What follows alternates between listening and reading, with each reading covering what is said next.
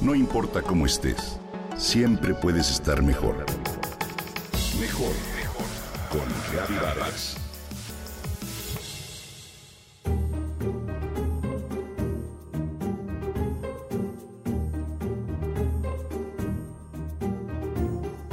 ¿Has conocido a alguien que haya nacido un 29 de febrero?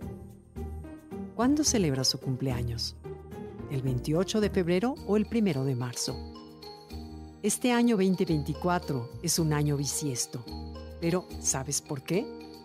Un año bisiesto sucede cada cuatro años.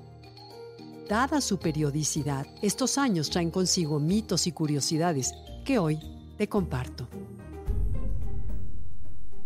Desde la antigüedad, distintas civilizaciones alrededor del mundo establecieron sus calendarios para medir el tiempo y anticipar la llegada de algunos eventos astronómicos. Sin embargo, la diferencia entre las pretensiones humanas y el tiempo que en efecto tarda la Tierra en dar la vuelta completa alrededor del Sol llevaron a que en muchos de estos sistemas existiera un sobrante, por así llamarlo. Un sobrante de tiempo que solo podía compensarse con la creación de cada cierto tiempo de un nuevo día que restableciera la cuenta. El emperador romano Julio César se enfrentó a este problema cuando quiso reformar el calendario cerca del año 45 a.C. Pidió ayuda al astrónomo Alejandrino Sisógenes, quien le recomendó seguir al año solar para medir el tiempo, y dividiera el año en 365 días y este en ciclo de 12 meses.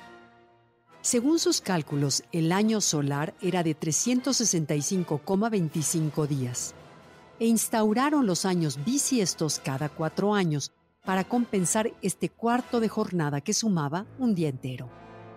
Este sistema se mantuvo vigente durante 1600 años. Durante la Edad Media se hizo notorio que Sisógenes había errado el cálculo por poco. El año solar dura 365.2422 días. Luego del paso de un milenio y varios siglos, estos minutos habían acumulado cerca de 11 días de atraso. El Papa Gregorio XIII decidió establecer una nueva forma de medición, el llamado calendario gregoriano, el método con el cual en nuestros días buena parte del mundo mide el paso del tiempo. Desde que fuera introducido en 1582, este sistema resultó más eficaz que el calendario antiguo juliano. Pero el sobrante de horas entre lo definido por el calendario y el tiempo que en efecto tarda la Tierra en orbitar el Sol provocó que se mantuviera la costumbre de que casi siempre, cada cuatro años, hubiera que transformarlos en bisiestos, es decir, sumarles un día para compensar la cuenta el 29 de febrero.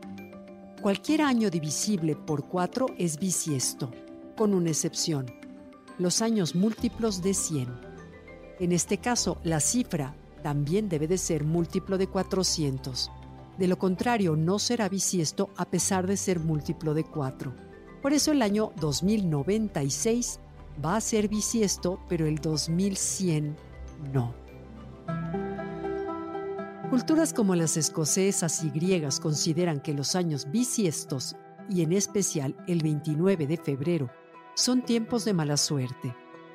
Por ejemplo, en 1772, Francia presentó al mundo la guillotina como método para ejecutar a los condenados de muerte, lo que llenó de tragedia a la historia del hombre.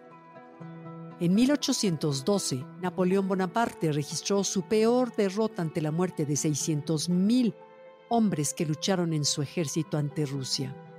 En 1940, el centro de exterminio nazi Auschwitz fue construido. En 2020 se desató la pandemia del coronavirus. ¿Recuerdas que al inicio te pregunté si conocías a alguien que había nacido el 29 de febrero? Pues bien, estas personas solo pueden celebrar un cumpleaños apropiado cada cuatro años. Muchos celebran el 28 de febrero, pero no es lo mismo. Aunque hay buenas noticias, la ciudad de Anthony en Texas, en Estados Unidos, se ha autoproclamado capital mundial del año bisiesto, y en ella se realiza un festival de cuatro días durante los años bisiestos que incluye una enorme cena de cumpleaños para todos los nacidos el 29 de febrero. Eso sí, que es buena suerte. ¿Tú qué opinas?